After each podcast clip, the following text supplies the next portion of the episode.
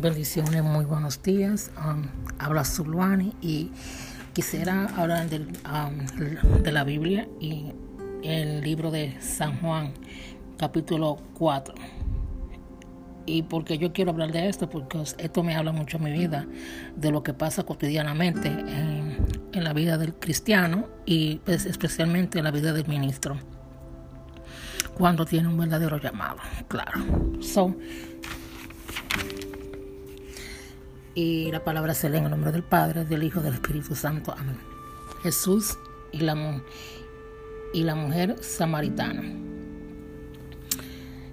Cuando pues el Señor entendió que los fariseos habían oído decir, Jesús hace y bautiza más discípulos que Juan, aunque Jesús no bautizaba sino sus discípulos salió de Judea y se fue otra vez a Galilea, y le era necesario pasar por Samaria.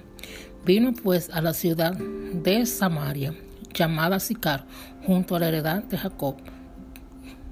Junto a la heredad de Jacob, dio, Jacob dio a su hijo José, y estaba allí en el pozo de Jacob. Entonces Jesús, cansado del camino, se sentó así junto al pozo era como la hora sexta. Son, yo solamente quería hablar en específico del 4, del versículo 4 al 3. Y lo voy a repetir de nuevo. Cuando pues el Señor entendió que los fariseos habían oído decir Jesús hace y bautiza más discípulos que Juan aunque Jesús no bautizaba sino a sus discípulos, salió, salió de Judea y se fue otra vez a Galilea. Son, yo no solamente me quiero enfocar del 4 al 3. ¿Y por qué yo quiero hablar de esto? Porque Jesús, um, al oír que decían que Juan bautizaba más que Jesús, él salió. ¿Pero por qué él salió? Porque él no le a Jesús sabiendo lo que um, se avecinaba que era la competencia. Jesús no le gustaba la comparancia ni la competencia, porque es Jesús es Jesús. Ahí se, se sabía la diferencia de cuando una persona tiene un verdadero llamado.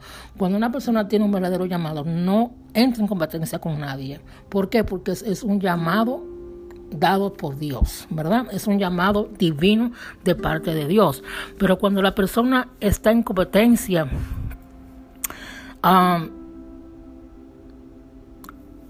está en competencia con, la otra persona diciendo, oh, eh, yo, hago, eh, eh, yo hago más que tú, o Florencio hace más que tú, tú no, eso no proviene de Dios.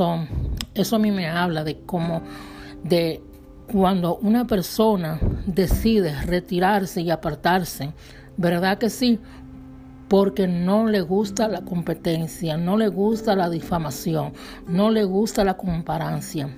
So, esto me confirma que cuando uno decide hacer las cosas porque, porque tú sabes de que Dios te da un llamado a ti, tú te apartas, no te gusta la comparancia, y si te acusan porque tú dices no me compares, porque yo, porque fulanito hace más o fulanito hace menos, no te sientas mal, porque eso proviene de Dios. Eso, el ministerio hay que defenderlo y hay que defender lo que Dios te ha puesto. solamente quería hablar un poco de este versículo. Dios te bendiga y muy buen día.